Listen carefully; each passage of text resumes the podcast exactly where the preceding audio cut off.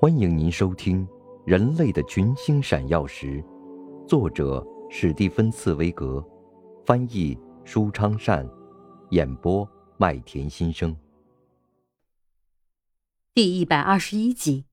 一个住在修鞋匠家的人。瑞士，在这一片小小的和平绿洲周围，却是世界大战的风云所激起的弥漫硝烟。而在1915年、1916年、1917年和1918年连着的这几年里，瑞士也显现出一派侦探小说那样惊险的场面。在豪华的旅馆里，敌对的列国大国的使节们擦肩而过，好像互相不认识似的；而一年以前，他们还友好的在一起打桥牌，和彼此邀请对方到自己家中做客呢。从豪华旅馆的房间里，不时溜出一些人，一闪而过，讳莫如深。国会议员、使馆、各种等级的外交秘书、参赞们、商人们，戴面纱或不戴面纱的夫人们，每个人都负有秘密使命。插着外国国旗的高级轿车驶到这些豪华旅馆门前，从车上下来的是工业家、新闻记者。文艺界的名流，以及那些似乎是偶尔出来旅游的人，但是他们每一个人都负有同样的使命：打听消息、刺探情报，甚至引他们走进房间的门房和打扫房间的女仆，也都被迫去干偷看和监视的勾当。敌对的组织在旅馆、公寓、邮局、咖啡馆到处进行活动。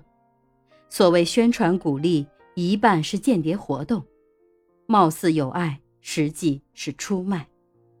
所有这些匆匆而来的人办理的每一件公开的事，背后都隐藏着第二件秘密的事和第三件秘密的事。一切都有人汇报，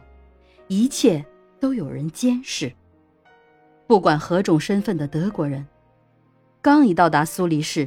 设在伯尔尼的敌方大使馆就立刻知道了，一小时后，巴黎也知道了。大大小小的情报人员每天都将真实的和杜撰的成册报告交给那些外交人员，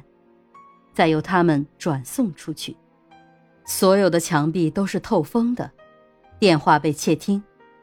从纸篓的废纸里和吸墨纸的痕迹上重新发现每一条信息。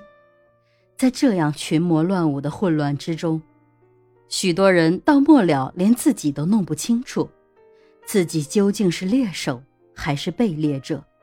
是间谍还是反间谍，是出卖者还是被出卖者。不过，在这样的日子里，只有关注一个人的报告却极少，也许是因为他不太受人关注吧。他既不在高级旅馆下榻。也不在咖啡馆里闲坐，更不去观看宣传演出，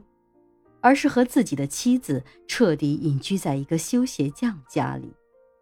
住在利马特河后面那条古老、狭窄又高低不平的施皮格尔小巷里的一栋房子的三层楼上。这栋房子就像旧城里的其他房子一样，有高高矗立的屋顶，构造结实。但一半由于天长日久，一半由于楼下院子那家熏肠的小作坊，房屋已经熏得相当的黑。他的邻居有一个面包房的女工，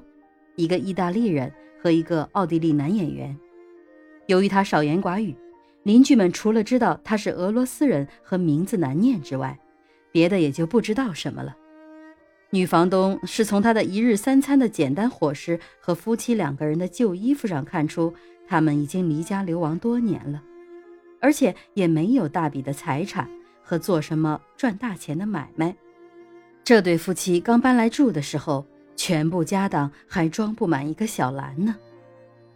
这个身材矮小的人是那么不显眼，和生活显得尽可能的不引人注意，他避免交际。邻居们很少能和他从眯缝的双眼中迸射出锐利而又深邃的目光相遇，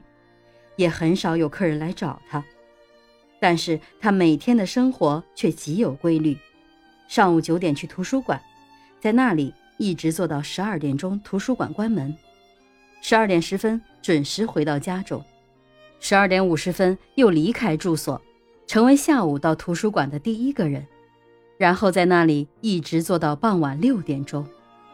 况且情报人员只注意那些喋喋不休的人，殊不知沉默寡言、埋头书堆、好学不倦的人，倒往往是使世界革命化最危险的人物。所以情报人员从来没有为这一个住在修鞋匠家里不引人注目的人写过报告。与此相反，在社会主义圈子里。大家都认识他，知道他曾经是伦敦的一家俄罗斯人流亡者办的激进小刊物的编辑，是彼得堡的某个发音别扭的特殊党派的领袖。但是，由于他在谈论社会主义政党里那些最有名望的人物时态度生硬和轻蔑，并说那些人的方法是错误的，又由于他自己显得不好接近和完全不会通融，所以大家就不太关注他了。有时候，他利用晚上在一家无产者出没的小咖啡馆召集会议，来参加的人至多不过十五到二十名，而且大都是年轻人。因此，人们对待这位怪癖的人，就像对待所有那些没完没了的喝着茶和争论不休，从而使自己的头脑发热的俄国流亡者一样，采取容忍的态度。